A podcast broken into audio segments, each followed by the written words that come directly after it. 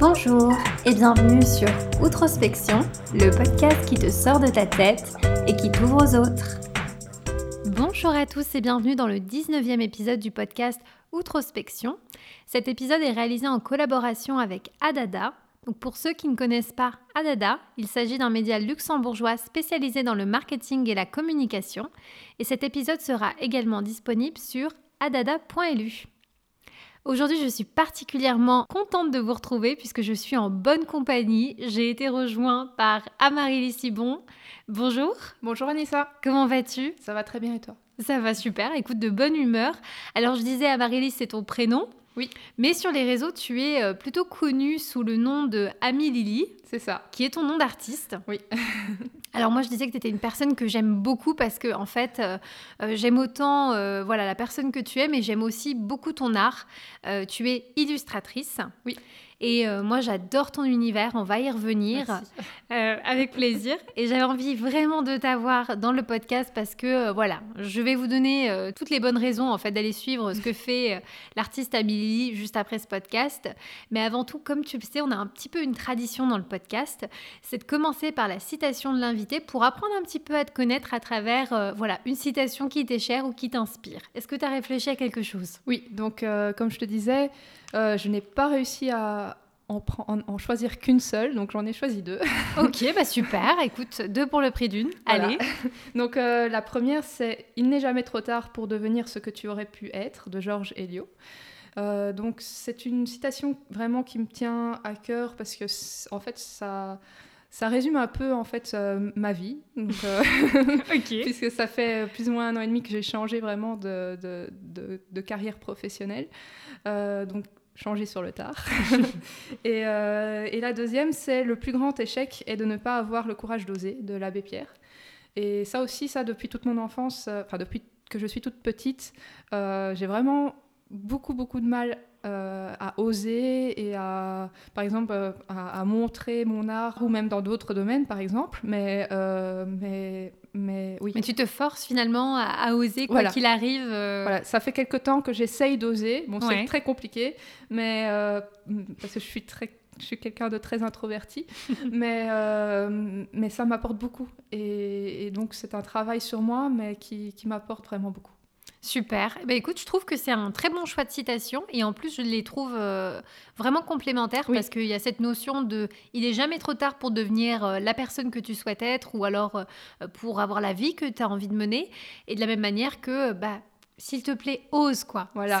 C'est vraiment deux belles citations et je trouve qu'elles te, qu'elles te ressemblent beaucoup. Merci.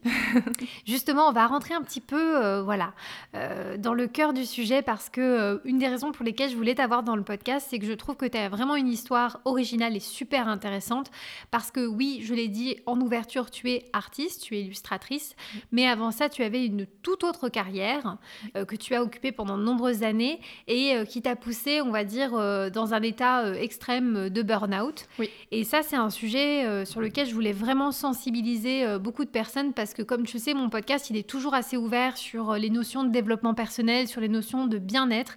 Et pour moi, que ce soit après dans, dans l'entrepreneuriat ou dans l'art, je pense qu'il doit y avoir un équilibre aussi sur le côté psychique, mhm. mental. Et, et aujourd'hui, j'avais vraiment envie qu'on en discute et je te remercie du coup d'avoir accepté mon invitation et de partager ça avec nous parce que j'avais envie un petit peu de sensibiliser euh, voilà, les différentes personnes qui peuvent écouter ça ou qui peuvent avoir des personnes aussi dans leur entourage qui, qui, euh, vivent ça, qui euh, traversent cette épreuve. Et donc, bah, moi, c'est un truc que j'ai beaucoup aimé dans ton cas parce que tu as eu vraiment une grande transparence en me disant bah écoute moi je suis artiste depuis pas si longtemps que ça ça fait un an et demi que vraiment je suis à fond là-dedans mais avant ça bah, j'ai eu une grosse période de burn-out et, et finalement bah c'est arrivé, mais ça m'a permis de transitionner vers une nouvelle vie, vers une forme de renaissance. Exactement. Et c'est un petit peu aussi, euh, on va dire, la thématique du podcast aujourd'hui, c'était de finalement aujourd'hui de se concentrer un petit peu sur cette phase que tu as rencontrée qui a été très difficile et jusqu'à parler aujourd'hui de ta nouvelle carrière d'artiste pour qu'on en sache un petit peu plus sur toi. Oui, je, pense que c'est très important d'en parler.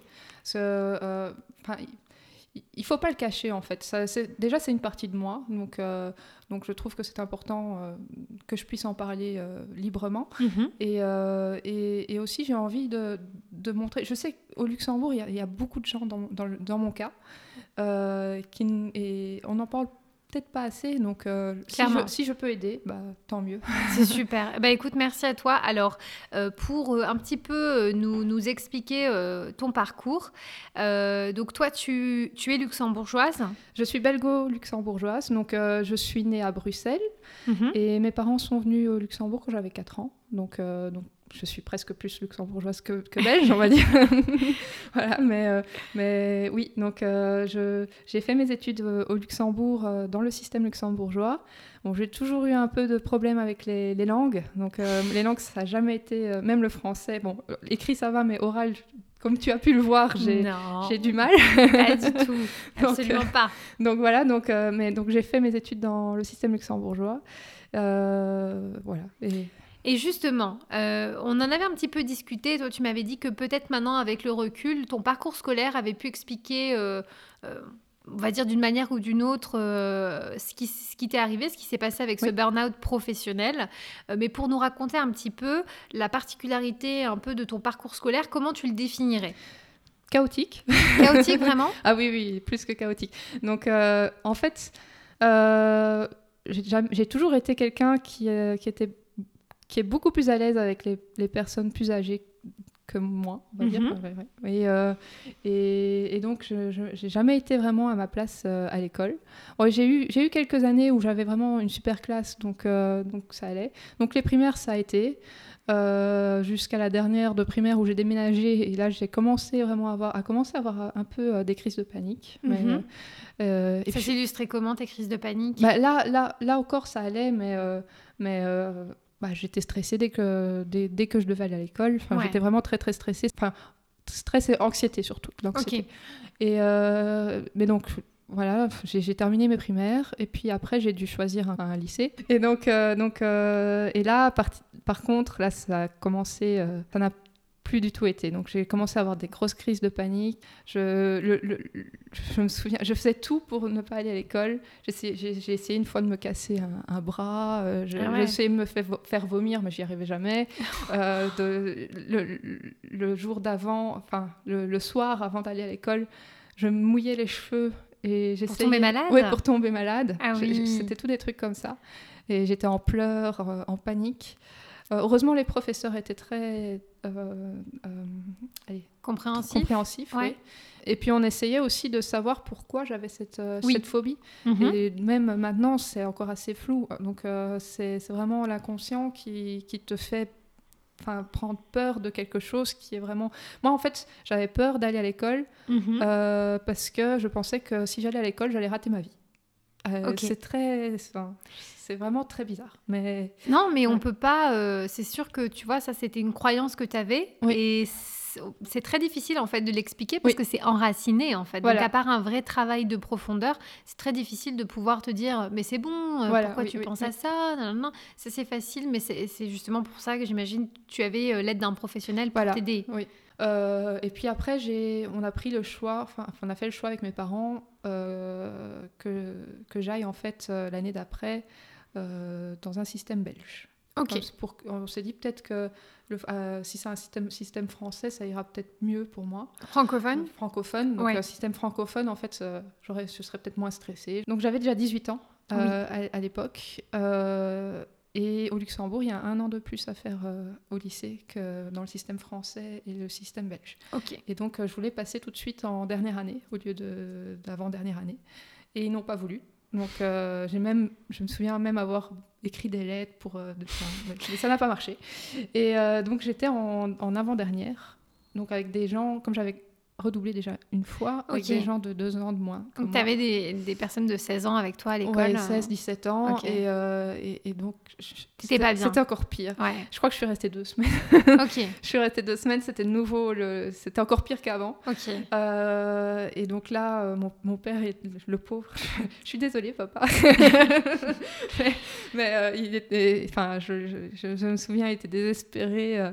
Et, alors, il, a trouvé, c'est lui qui a trouvé la solution des cours du soir pour adultes à mhm. l'Athénée ici au Luxembourg. Donc, euh, donc j'ai commencé à faire ça. Et une fois, une fois enfin, euh, étant avec des adultes, là, il n'y avait, pas avait plus du tout de soucis. Donc, Ok. donc euh, j'ai terminé les- mes, mes- mes études avec les adultes en Mhm. cours du soir. Ça m'a pris un an de plus pour finir. Donc, euh, donc j'ai eu mon bac à 21 ans. Je- Mais bon, Oui, mais tu l'as eu. je l'ai eu. Tu es arrivée au bout. Voilà. Et, euh, et, et puis après, j'ai été, j'ai- j'ai j'ai commencé un an d'anglais ici à Luxembourg, puis trois ans de design à Londres. Et là, à l'université, j'ai jamais eu euh, de problème. Ok, donc c'est vraiment, ça a été caractéristique en fait de ton adolescence Oui. vers l'âge, euh, on va dire jeune adulte. Mm. Mais une fois que tu es passé en études supérieures, tu n'as pas eu de nouveau cette espèce de phobie scolaire où pour le coup, euh, à l'université, ça se passait Oui, bien. voilà, euh, oui. tu tes Alors, bon, j'étais toujours très très stressée parce que enfin, je suis quelqu'un de stressé, d'anxieux de, de nature. Euh, pour les oraux, ça n'a jamais été. Ouais. j'ai toujours. Euh, Enfin, c'était toujours une catastrophe les oraux, mais mais mais oui, mais au moins j'étais contente d'y aller. Et justement, donc tu, tu pars à Londres faire des études Oui. en design. Oui. Est-ce que tu euh, t'étais fait un peu une idée de la carrière que tu voulais mener? Est-ce que avais un, tu te voyais professionnellement dans un environnement de travail à cette époque? Alors, euh, en fait, pendant, allez, depuis que j'ai 16 que j'avais 16 ans, j'allais travailler tous les ans deux mois euh, dans un Big Four. Donc, euh, euh, tous les ans, j'avais, le même poste, donc j'ai fait ça pendant presque 10 ans, on va dire. Enfin, non, oui, puisque je l'ai, fait aussi pendant, non, peut-être pas 10 ans, mais on va dire 6-7 ans. Et euh, à chaque fois que je terminais les, deux mois, je me disais toujours, jamais je travaillerai dans, la finance ou euh, dans un bureau. euh, Enfin, je, ne travaillerai jamais dans un Big Four.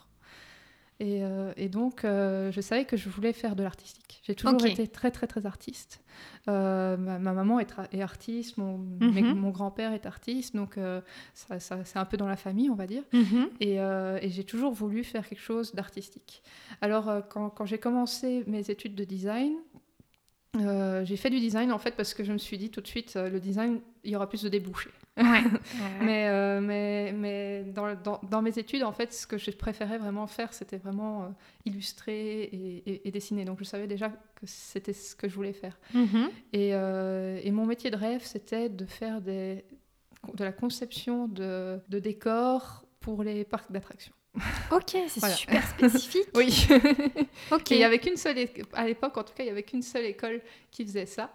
Et c'était euh, une école en Amérique, euh, mais qui coûte euh, genre euh, 30 000 euh, dollars l'année. Et, et donc, quand j'ai terminé ma licence, je me suis dit, euh, c'est ça que je voulais faire en fait, mais je mais j'avais pas l'argent. Donc, euh, je suis revenue, je me suis dit, bon, je vais commencer un peu à travailler. Ok, donc tu es revenu au Luxembourg revenue après tes études oui. à Londres. Et du coup, qu'est-ce que tu as fait? Est-ce que tu as essayé de trouver euh, du travail dans des agences euh, Alors, ici? Quand je suis revenue, j'étais déjà très fatiguée parce que euh, la dernière année, en fait, c'était des projets de groupe. Et, Mhm. Sauf que le groupe, c'était moi, parce qu'il y avait qui travaillait avec moi. On connaît les projets de groupe. Ça, c'est vraiment, euh, mon Dieu, quoi. Après, c'est super bien parce que ça te, ça te, comment dire, ça te forme à travailler en équipe, Oui. etc. Mais malheureusement, c'est jamais pris au sérieux par, euh, par tout le monde et c'est hyper frustrant quand toi, tu es quelqu'un de très, euh, tu sais, qui est très engagé, qui se dit, bon, bah là, maintenant, on doit rendre un devoir. Et du coup, il y en a beaucoup de gens qui se reposent sur des personnes qui ont des tempéraments comme ça. Ah oui, c'est hyper frustrant. Oui, oui, et c'est fatigant, mais heureusement, le, on, on l'a vu à la fin de l'année parce qu'on avait un oral à faire, euh, une présentation en fait. euh, C'était, c'était, on devait, on devait. euh, euh, c'était des, on, avait conçu un bus, euh, Ouais. les bus londoniens. Ouais. Euh, on avait conçu une cuisine pour un client fictif, mais c'était des vrais clients en fait. C'était des gens qui venaient nous écouter. C'était et, et, et, donc on avait fait tout ça. Et moi, j'avais, c'est moi qui avais eu l'idée du bus et tout. Et, euh, et à la fin, pendant les, pendant qu'on l'exposé. Il posait des questions et c'est moi qui répondais tout le temps, tout le temps, tout le temps. Bah et alors la prof, elle a dit, mais laisse un peu euh, les autres euh, répondre. Mhm. Sauf qu'ils savaient- Bah, on va les laisser. Voilà. Mais ça, c'est hyper frustrant parce que justement, le travail de groupe, généralement, égale une note de groupe. Oui. Et Oui. euh, c'est méga frustrant. euh, bah, soit tu te prends une sale note parce que les Mm. autres n'ont pas beaucoup bossé, ou soit tu te prends une bonne note et les autres se prennent une bonne note avec toi. Voilà, ouais. Et ça, c'est un système euh, hyper injuste. Même si, voilà, ça reste du travail de groupe et quand ça se passe bien, c'est c'est génial. Mais quand ça se passe pas bien, c'est hyper injuste. Oui, c'est.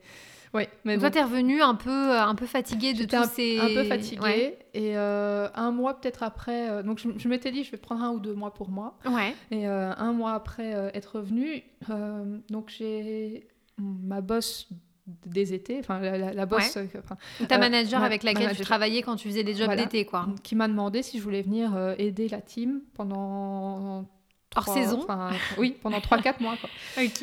Euh, au enfin, c'était une, une autre team. Donc, moi, je travaillais pour la planification des, auditeurs. Euh, enfin, je planifiais les auditeurs pour toute l'année. Ok. Et là, c'était la team facturation.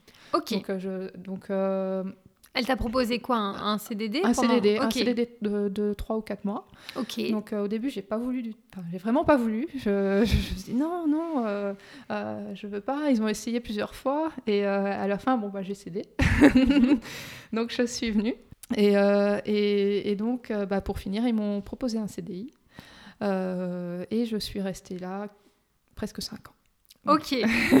Donc ça partait d'un simple CDD après tes vacances d'été. Finalement, ça s'est prolongé en un CDI euh, dans un Big Four, ce que tu voulais à la base pas faire. Voilà, mais pas du tout. Donc pourquoi est-ce que toi tu as accepté après, après ton CDD Qu'est-ce qui t'a poussé à dire oui? Donc euh, en fait, ce qui m'a poussé... Euh... C'est assez complexe parce que, donc au début, j'étais là, euh, j'ai accepté le CDD au début parce que je me suis dit, bon, bah, je, vais, je, vais, je vais me faire un peu d'argent, j'irai faire un mhm. master par la suite. Et puis après, les, en fait, les plans ont changé. Euh, donc j'ai trois petites sœurs. Et la, la, la, dernière, qui a maintenant qui va avoir 15 ans dans deux jours. Oh, euh, donc à l'époque, euh, donc elle devait avoir 10 ans, je ne sais pas. Et ma, ma, ma, petite sœur, elle fait du patinage en compétition. Et et elle a eu une opportunité de, de, pouvoir partir euh, en Suisse, euh, s'entraîner avec un, un, champion du monde en fait. Et, euh, et, bon, la Suisse, ça coûte assez cher. Donc mes parents ne voulaient pas au début. Parce que bon, il faut, faut, quand même le budget. Ouais. Et, et c'est moi qui les ai poussés en fait. Je, je, leur ai dit, bah, je vais payer, je vais payer une partie parce que c'est quand même une, une, très grosse opportunité. et comme je gagne, enfin je gagne, je gagne mon argent pour l'instant. Je sais, de toute façon, je ne sais pas quoi en faire pour l'instant. Donc, euh, donc euh, et, et, moi, moi, moi, par la suite, moi, je me suis dit, je peux toujours aller faire un master dans 5 ans, quelque chose comme ça. Mais ma sœur, euh, c'est une opportunité. C'est une opportunité. À 20 ans, ce sera fini, quoi. Donc, mhm. voilà. donc, je, donc, je lui ai dit, allez, foncez. Et donc, elle a été un an en Suisse et puis deux ans en France. Ok. Donc, et, et, et, et c'est pour ça que j'ai je, leur ai proposé de, de, de, contribuer un peu à, à, cette aventure. Donc tu t'es dit, bon, bah là j'ai une opportunité de continuer à bosser pour euh, ce Big Four, bah, je vais le faire. Je peux aider par la même occasion ma petite sœur voilà. à réaliser euh, voilà, un rêve et à s'épanouir euh, dans le patinage de manière encore plus professionnalisée. Et, et, du coup, je veux bien voir où ça me mène. En plus, au, au, début, enfin, pour finir, c'était pas, c'était un job que, qui, qui était assez sympa. Mhm. on s'entendait bien dans la, dans la team équipe, ouais. Dans mon équipe. Et, euh, et j'apprenais plein de choses. Donc, euh, quand, quand j'apprends des choses, moi, moi, je suis contente. Et après trois ans, j'étais vraiment. Je crois que j'étais un peu en bore-out, on va dire. ok, donc là, tu t'ennuyais. Tu avais fait le tour, tu avais appris un maximum de choses au début parce que vous, vous transitionnez vers un, un nouveau euh, système de comptabilité. Puis, au bout de trois ans, bah là, il se passe des choses, tu as fait un peu le tour et là, tu t'ennuies. Voilà, je m'ennuie. Ça, c'est le premier symptôme oui. avant le burn-out. voilà, exactement. Mais je m'ennuyais vraiment j'avais plus envie d'aller au travail. Euh, j'y allais, hein, mais, euh, mais vraiment, euh, à la fin, en fait, on avait eu un, retard de facturation qu'on avait bien repris à la fin, donc vers 3 ou 4 ans après, après que je sois arrivée. Et, et c'était vraiment. je savais. Je, savais pas quoi faire de mes journées. Quoi. ouais. Progressivement, comment est-ce que tu passes du bore-out ou au, finalement au burn-out Donc en fait, comme je m'ennuyais, euh, j'ai changé de service. Et là, en fait, euh, euh, on, devait travailler sur une nouvelle réglementation qui sortait. donc c'était septembre, quelque chose. On était en, on était en septembre et la nouvelle réglementation sortait le 1er janvier. Mm-hmm. Et, on avait, on a eu, enfin, on, a commencé à avoir beaucoup beaucoup de travail parce que en fait on n'était pas vraiment prêt personne n'était prêt en fait. C'était une- Ok. comme c'était une nouvelle réglementation, même, même nos concurrents euh, n'étaient pas prêts, enfin personne n'était prêt.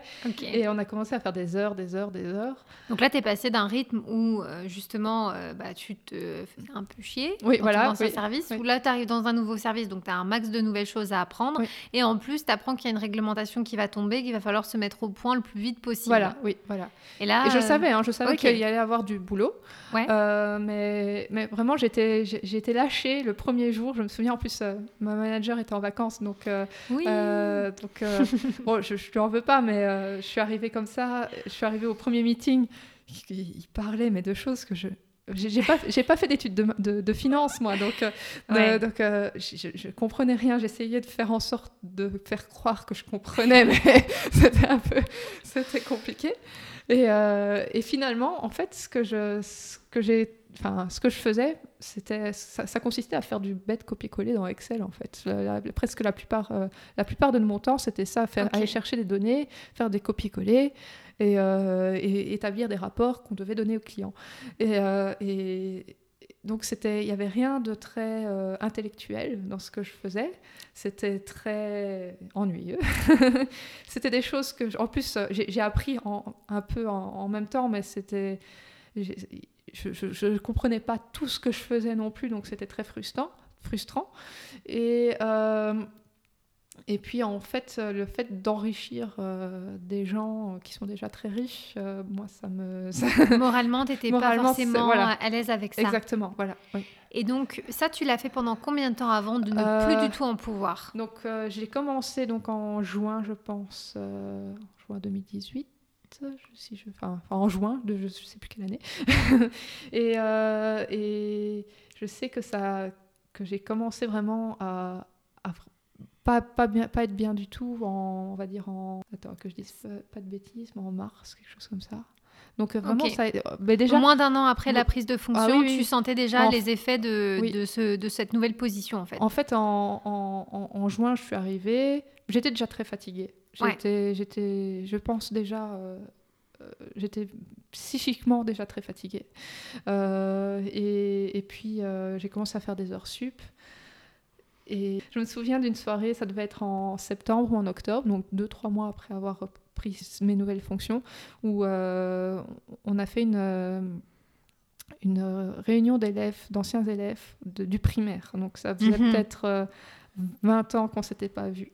Et euh, donc on était tous contents et tout. Et puis après on commence à raconter nos vies, qu'est-ce que tu fais et tout. Et puis moi je dis, euh, bah, je travaille euh, dans ce Big Four là.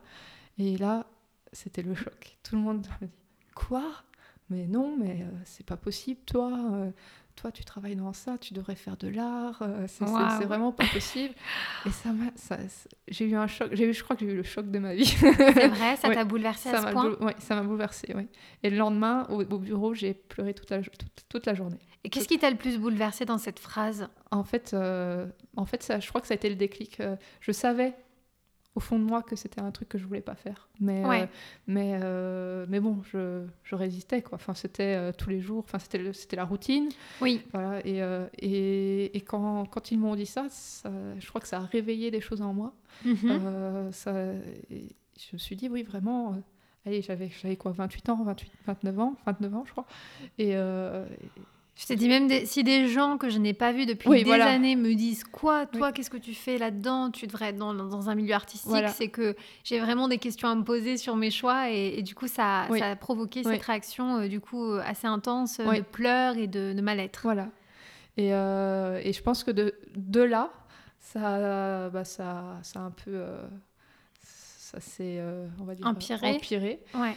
Euh, plus les heures sup, bon, on a fait des heures euh, de malade. Tu me disais que c'est quand même un environnement de travail. Alors ceux qui ont déjà travaillé dans un Big Four, bon, si, si tant est qu'il y ait des auditeurs qui soient dans cette euh, position, euh, savent un petit peu euh, de, quoi, de quoi tu parles, mais tu me disais que c'est quand même un environnement qui est très, euh, très intense au niveau de la, la charge de travail et aussi des attentes Oui. professionnelles, et que c'est forcément le genre d'endroit où tu peux, on va dire, ça peut être monnaie courante d'avoir des gens qui se vantent finalement Oui. de faire un max d'heures et qui ont besoin finalement de dire bah ouais moi je suis là depuis je sais pas quelle heure ou je pars à telle heure euh, ou que qui disent qu'ils vont pas manger qu'ils vont pas aux toilettes etc comme si c'était finalement une, une, forme de fierté. Exactement, oui. oui. il y en avait plusieurs euh, dans, dans, dans ma section. Ça a été une période difficile. À quel moment euh, le point de non-retour a été atteint où là tu t'es dit c'est terminé, je ne peux plus retourner, je ne peux plus mettre les pieds au travail dans ce Big Four, c'est terminé Alors c'était en été. Donc en été, on a eu moins de travail à faire. Donc Bon, déjà, quelques, quelques semaines avant, j'avais euh, pris euh, ma manager à part et je lui ai dit euh, j'arrête, je démissionne, je n'en peux plus. Et donc on a, on a beaucoup parlé et tout. Et elle, je sais qu'elle elle, est très gentille, hein, mais elle était aussi. Je crois que toute l'équipe était très stressée. Et, je pense qu'elle était aussi très très fort très très fatiguée et tout. Et si je partais, bah, ça faisait une personne en moins aussi. Donc, mhm. euh, elle, a, essayé de t'en dissuader Voilà, elle a essayé. Et euh, pour finir, on a fait un. Euh, on, a fait, on a trouvé un compromis. J'avais tellement d'heures sup et de vacances que j'allais prendre mes vacances pour faire des, un, un, 3 5 Ok, d'accord. Donc on a commencé ça. Et mais le problème, c'est que ça n'a pas résolu la bah chose. C'était, comme on dit, un pansement sur une jambe de bois. Voilà, exactement. ça n'allait pas solutionner le problème de fond. Et, euh, et donc, euh, oui, donc l'été, on avait moins de travail, donc elle a essayé de me mettre sur un autre projet pour, mhm. que, pour me libérer un peu des, idées. Sauf que j'étais tellement vidée que j'y arrivais T'avais même pas l'énergie pour ça, en fait. Voilà. Ok. Et la dernière semaine, je me souviens, c'est assez flou. Bah, j'ai commencé, ça faisait déjà des semaines que j'avais des, des, des crises euh, de, de colère. Donc, euh, quand je rentrais chez moi, je, je, je, pétais un câble, mais vraiment, euh, je, mon, heureusement, mes parents et, et mon petit ami, je, je, les remercie beaucoup parce qu'ils ont été très Ils ont été compréhensifs pendant cette période, ouais. Mais, euh, mais j'étais tout le temps. C'était dur. Oui, c'était très dur pour eux aussi. Ouais. Et, euh, et alors, je lâchais des choses, je lâchais des plats, enfin, j'avais ah, plus de force. C'était en fait en, train de péter un câble, en fait. Et j'arrivais plus à calculer. Alors que je, suis très très forte en calcul mental normalement, mais euh, des, des, opérations toutes simples, j'y arrivais plus. J'avais des très grosses pertes de mémoire.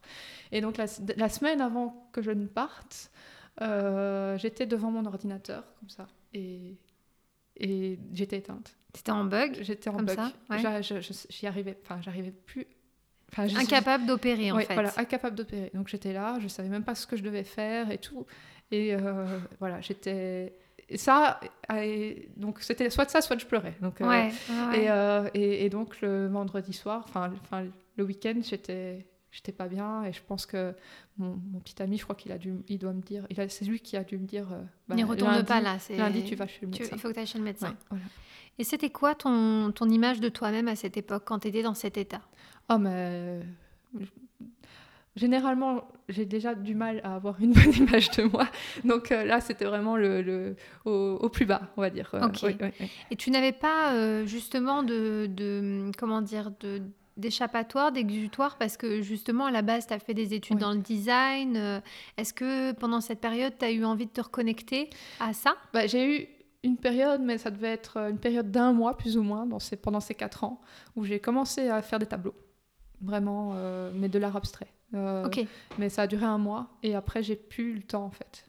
J'ai plus le temps de faire. Et tu euh, n'avais pas justement l'envie de te remettre là-dedans pendant cette période? Si, si. Euh, en fait, pendant plusieurs mois avant le burn-out au bureau, je, je pensais à comment je pourrais déjà lancer mon, ma carrière d'illustratrice sur le côté. Parce que c'était vraiment ça dans ma tête que je voulais faire. et mais, mais donc j'y pensais, je cherchais un peu sur internet quand j'avais un peu le temps. Mais, euh, mais par contre, j'étais trop fatiguée pour, pour dessiner. J'étais, quand je rentrais chez moi, j'étais, j'étais vidée, j'avais aucune envie en fait de dessiner même. J'avais envie dans ma tête, mais euh, physiquement, euh, j'étais bloquée. La concrétisation, ça, oui, c'était, ça, passait pas. Non. Ok. Et c'est vrai que du coup, je pense que cette période-là, tu n'étais pas suffisamment, finalement, tu étais trop affaiblie aussi au niveau corps et mental pour avoir ce que ça demande aussi de faire de la création parce que c'est très énergivore hein, d'être dans la création. Euh, donc si je, si je résume, tu passes finalement 5 ans Oui, presque 5 ans. Presque 5 ans euh, dans ce rôle qui finalement t'a pas, euh, on va dire, épanoui mhm. professionnellement moralement, heureusement, tu t'es entouré euh, voilà, de personnes grâce à, Mhm. tes expériences précédentes et aussi au fait que tu aies rencontré ton chéri là-bas. Oui. Euh, mais c'est difficile quand même parce que ça suffit pas dans une vie, même si on a un bon entourage, qu'on a un- le meilleur des compagnons ou de la meilleure Oui. des compagnes, il y a des choses qu'on doit régler avec soi-même. Oui. Donc tu tombes finalement dans ce burn-out un peu inévitable parce que ça ne correspond pas du tout. Et, euh, et de là, je, je transitionne un peu vers ta Oui. renaissance parce que finalement, le fait que tu sois arrêté, parce que c'est vraiment ce qui t'est arrivé, hein, tu Oui. étais en arrêt de travail, euh, t'a permis de te reconcentrer sur ce qui te faisait le plus vibrer. Voilà. Est-ce que tu peux nous parler un petit peu justement de la, la phase de renaissance après le, le burn-out? Alors, euh, bah, en fait, on m'a mise euh, en, en arrêt maladie pendant. Je crois que j'ai dû, rester 3 ou 4 mois en arrêt maladie. Ouais. Et euh, au début, j'étais très fatiguée, donc euh, j'ai pas fait grand chose à part me reposer. Ouais. Euh, mais après, très vite, très vite, j'ai voulu reprendre le crayon. Et, Mhm. En fait, je crois que ça a été une libération. Le, le fait de qu'un médecin pose un diagnostic sur ce que j'ai. Euh, parce que, et, le fait de ne plus aller, plus de devoir euh, pendant un certain temps aller, euh, devoir aller au bureau, ça m'a, ça m'a libérée d'un poids et, et j'ai, plus, j'ai, enfin, j'ai eu l'envie de, de, de commencer à me ré- à, à m'exprimer par l'art. Donc, Ouais. euh, donc j'ai acheté. euh, au début, j'ai, j'ai pris mes, enfin, j'ai, plein de trucs euh, chez mes parents, donc euh, j'ai, j'ai pris des crayons, j'ai pris, des- j'ai pris tout ce que j'ai trouvé. Et, euh, et j'ai commencé à, à, faire des petits dessins, mais vraiment des tout petits trucs. Puis j'ai commencé des fleurs. Et vraiment, ça, ça- c'est vraiment vite que, arrivé, les fleurs. Alors, est-ce qu'on peut faire le Oui. parallèle entre les fleurs et ton prénom? Ah oui, Donc, pour rappel, ton prénom, c'est Amaryllis. Oui. Et pour ceux qui ne le savent pas, ce qui était mon cas hein, quand on s'est rencontrés, euh, l'Amaryllis, c'est une fleur. oui Très une, jolie fleur. C'est une grande fleur comme moi, euh, au perché comme moi. Très élancée, très belle, comme C'est toi. gentil. Et donc, euh, quand tu t'es mis à dessiner, bah, tu es naturellement allé vers des fleurs. oui, oui. Et ça, je trouve ce symbole hyper. Comment dire euh, je, je dirais que je, je trouve finalement ça hyper symbolique. Oui. euh, dans le sens où il y a cette idée. euh, bah, tu sais, j'en parlais un petit peu avec Clémence du studio Oui. Blumst, qui elle a cette baseline qui est que finalement on fleurit peu importe où on est planté. Euh, je l'ai traduit en français dans ma tête. Mais c'est cette idée un peu de tu, tu es telle une fleur qui est en train d'éclore. oui. Et je, trouve finalement ça assez, assez fou que naturellement tu t'es mis à dessiner des fleurs comme si finalement c'était une manière de, de, de dire bah voilà, on est en phase là de d'éclosion. Oui, de renaissance en fait. Oui, oui, oui d'éclosion. Oui, c'est vrai que le lien euh, est, est assez bien choisi. Mais, euh, mais, j'avais vraiment envie de. En fait, depuis toute petite, j'adore dessiner des fleurs. Les, les fleurs de Van Gogh, je les, re- je, les reproduisais, les tournesols et tout. Génial. Et, euh, et donc, euh, j'adorais dessiner quand j'étais petite. Euh, donc, euh, je pense que c'est vraiment venu très naturellement. Et donc, j'ai fait ça. J'ai- essayé de trouver quelques cours en ligne aussi, euh, ce qui m'a beaucoup aidé parce qu'il y avait une communauté euh, d'artistes. Euh, donc, euh, je- pas trop euh, demander des questions ou, ou- ou- ou écrire, mais le, rien que le fait de lire ce que. De, Voir ce que les autres voilà. partagent. voilà, Ouais. ça, ça m'a beaucoup aidé. Euh, donc j'ai fait ça pendant quelques, on va dire quelques semaines, et puis après je me suis dit, euh, c'est ça que je veux faire. Donc euh, je, je me lance. Tu as osé. Voilà, j'ai osé. C'est génial. voilà. Donc euh, ça veut dire quoi se lancer? Qu'est-ce que ça passe par quoi? Quand on a envie justement de, de vivre une carrière Mhm. voilà, sur, sur base de son art, toi tu, tu savais, tu adorais dessiner depuis toujours, tu Oui. sais dessiner, mais, mais c'est quoi les étapes? Alors, euh, bah, les étapes, euh, pour moi, c'est surtout euh, les étapes administratives, Ouais. et, euh, ce que je, je n'aime vraiment pas faire. Mais bon, il faut Un peu bien. le passage obligé quoi. Ouais, faut- oui, oui. Et puis, euh, et puis le, le fait aussi de le dire au monde. Mhm. Donc ça, c'est le, ça aussi, c'est très compliqué. Donc au début, je, je ne montrais jamais ce que je faisais aux gens. Donc là, j'ai commencé à, j'ai ouvert mon, mon compte Instagram. Redonne-nous le nom. Amélie Studio, donc A-M-Y-L-I-L-I Studio.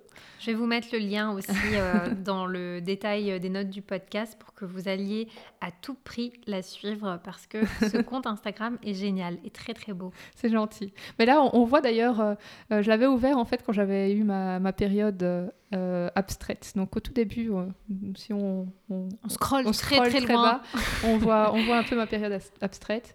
Et puis après, j'avais arrêté. Et puis, euh, et puis j'avais commencé un peu avec euh, de la, de, allez, de l'aquarelle.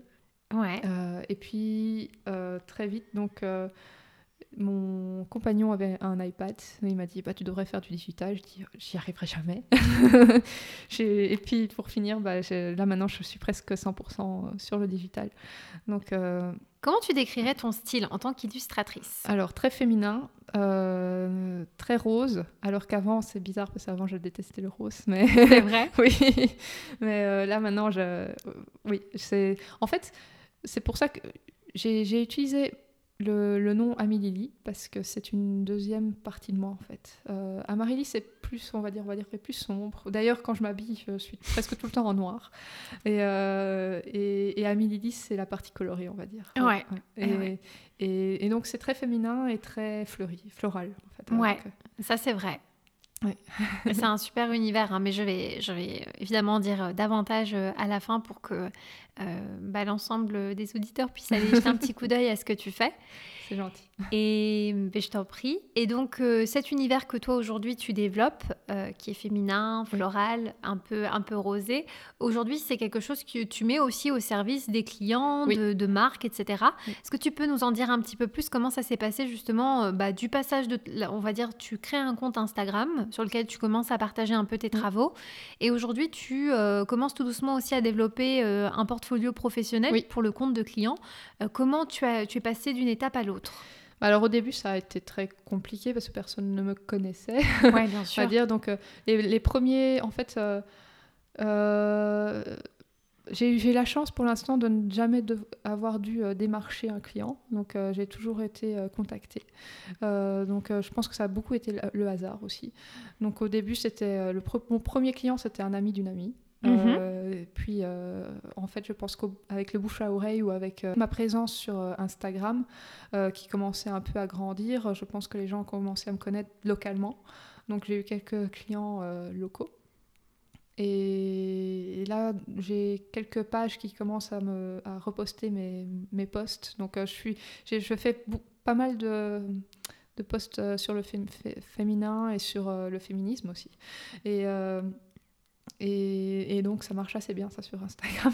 Ah, c'est super. Euh, donc je me fais, euh, je me fais reposter euh, de temps en temps. Ouais, par d'autres comptes. Par, d'autres comptes qui ont beaucoup plus d'abonnés.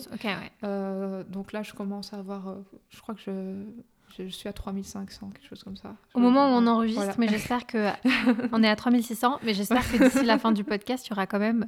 Alors, bon, évidemment, j'ai pas la prétention de te dire qu'il y aura le même nombre de gens qui vont venir s'abonner après cet épisode, mais j'espère au moins que quelques personnes iront suivre ton travail.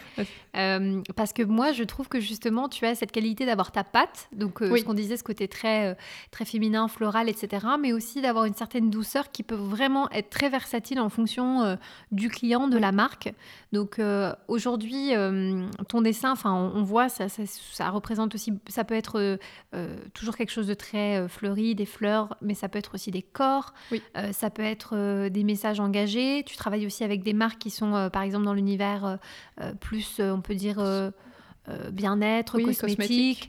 Euh, moi, je, vois aussi beaucoup de passerelles possibles avec tout ce qui est euh, bijoux. Enfin, voilà, il y a aussi ça, mais aussi des choses qui pourraient être totalement différentes. Tu avais travaillé sur un projet de livre au Luxembourg, justement, donc qui est différent des univers qu'on a cités. Et donc, ça, ça, comment ça s'était passé, ça? Donc, ça, c'est vraiment le pur hasard. Donc, en fait, l'année passée, j'avais j'avais répondu à une, une petite annonce de de job freelance pour l'union commerciale de la ville de Luxembourg.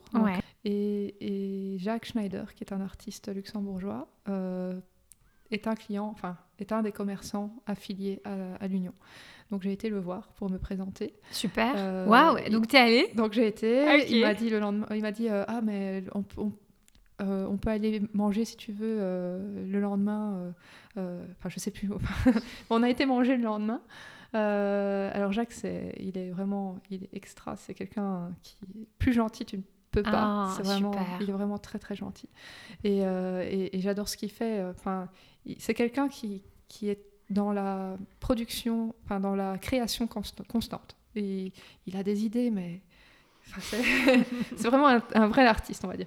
Et, euh, et donc on a, on a été manger, et puis je lui ai montré un peu euh, ce que je faisais. Il a dit ah mais ce qui serait cool, c'est qu'on fasse un, un livre ensemble. euh, Ça, et, et donc, euh, donc C'est génial comme projet, ouais. Donc l'idée, euh, donc on a fait un livre. Juste ça. Voilà. Ils ont fait un livre. c'est génial. Est-ce que du coup ton livre on peut l'acheter ou Oui, faire- ben, on peut aller la- l'acheter à la Critzel Fabrique. Donc, euh, c'est ce qui est le, le, le- pas le commerce, mais l'établissement de, de Jacques. C'est son atelier, en fait, Ok, qui est à, à la gare. Ok, super. Donc, euh, donc je crois qu'il doit encore en avoir, et avoir quelques exemplaires. Ah, génial. Euh, et vraiment, c'était un... Donc c'est un livre essentiellement d'illustration?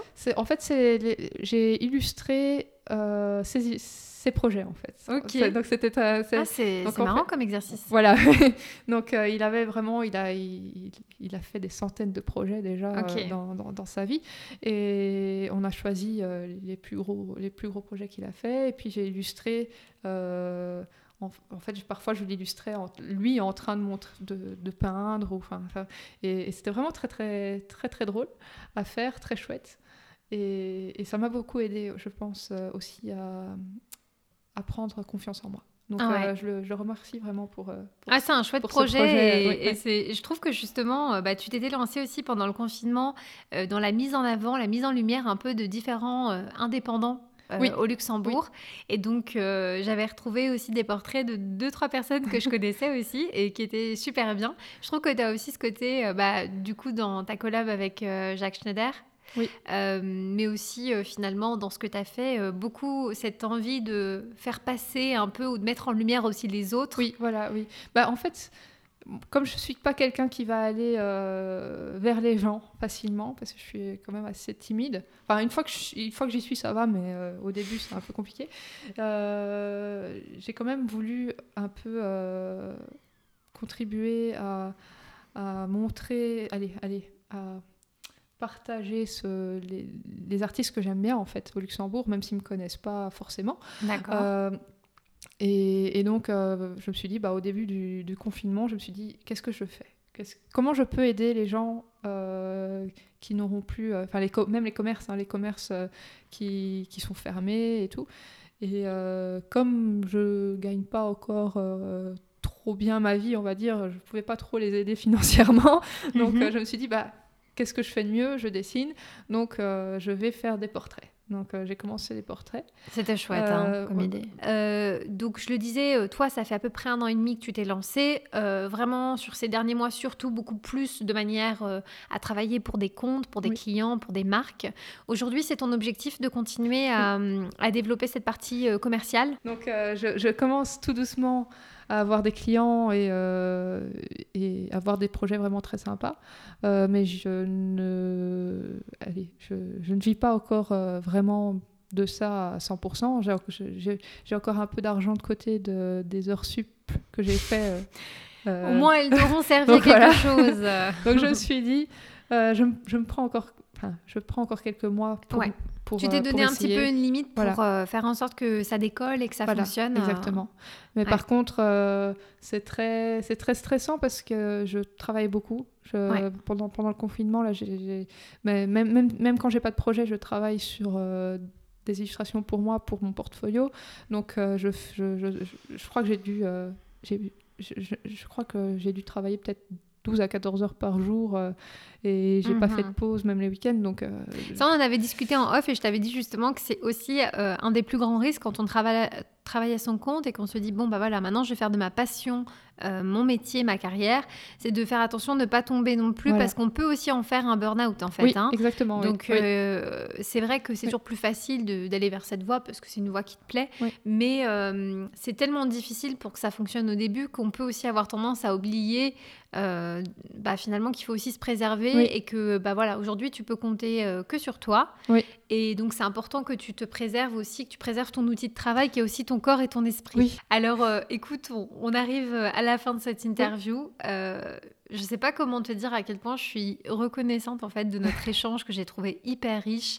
Et hum, moi, je, prends une claque par rapport à ce que tu as, as, partagé avec nous aujourd'hui parce que euh, je trouve que ça demande un courage et euh, aussi une force oui. Euh, tu vois, d'être capable de mettre vraiment des mots sur des choses qui se sont passées, sur des émotions et euh, des choses qui ne sont pas toujours très valorisantes et que les gens ont tendance à cacher parce que forcément, euh, montrer une certaine forme de vulnérabilité, ça peut toujours être un peu déstabilisant. Et je trouve que c'est ça aussi l'authenticité en fait et c'est ce qui rend la personne aussi intéressante et attachante. et donc moi je naturellement c'est vrai que j'ai tendance à graviter vers des personnes qui ont plus cette faculté et cette facilité en fait à, pouvoir prendre du recul sur des choses qui ont été faites dans le passé et à pouvoir bah voilà dire en toute honnêteté oui. ce qui s'est passé sans finalement essayer de se montrer sous son meilleur angle. en fait, c'est difficile même pour moi, hein, c'est compliqué d'en parler, mais, euh, mais je pense que c'est vraiment nécessaire. De... Parce que je pense que les gens ont du, ont du mal à en parler parce qu'on n'en entend pas. Exactement, Donc, euh, donc euh, si je, comme, je dis, comme je disais au début, si je peux aider quelqu'un, tant mieux. Donc, ouais. c'est génial. J'espère en tout cas qu'on pourra aider quelqu'un.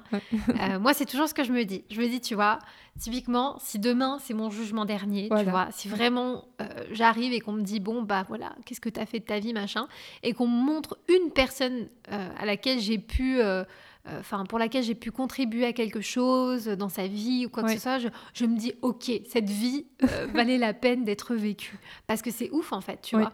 Bien sûr qu'on veut tous avoir l'ambition d'impacter des vies, d'impacter des gens, mais déjà une personne, une existence, c'est déjà énormissime. Donc euh, moi j'avais vraiment envie de parler de ces sujets-là parce que c'est vraiment des trucs qui me tiennent à cœur. Et je me dis, tu vois, ça conjugue aussi deux choses qui m'intéressent beaucoup, c'est tout l'aspect vraiment créatif, sensible, mais aussi de dire que finalement bah, l'artiste que tu es aujourd'hui, elle n'aurait pas pu se construire mhm. si euh, elle n'était pas passée aussi par, euh, par cette phase aussi difficile. Et justement, je trouve que c'est un truc qui est super pour comprendre et avoir une bonne lecture sur ton art. C'est que tu as un art qui est hyper coloré, hyper festif, hyper acidulé et joyeux. Et je trouve que c'est vraiment euh, la meilleure, enfin, le meilleur pied de nez, en fait, à, ces temps difficiles, de dire maintenant, bah, tout ce que je vais créer, tout ce qui va sortir de moi, ça va être que de la joie, que du plus, que du positif, parce que c'est ce que je suis maintenant. Et ça, je trouve vraiment génial et c'est communicatif. bah, merci. Eh ben, écoute, j'espère en tout cas qu'on va te retrouver très très bientôt. Est-ce que tu peux nous redonner euh, les liens pour te suivre, tout ça? Oui, bah, donc euh, moi je suis vraiment surtout sur Instagram. Donc, euh, si vous tapez Amilili Studio, donc A-M-Y-L-I-L-I Studio. Donc, si on veut te contacter, on, fait quoi? On t'envoie un DM sur Instagram? Oui, ou alors sur amilili.com amelielib.com. Et euh, il y a un formulaire. Super. Et eh ben, je mets tous les liens euh, dans les notes du podcast. Et euh, vraiment, n'hésitez pas à aller suivre ce qu'elle fait. N'hésitez pas à la contacter pour des projets. Vous ne serez pas déçus. Elle est au top. Merci, d'avoir accepté encore mon invitation et d'avoir été avec nous. J'espère te retrouver très bientôt. Oui. Et puis, voilà, prends bien soin de toi et à très vite.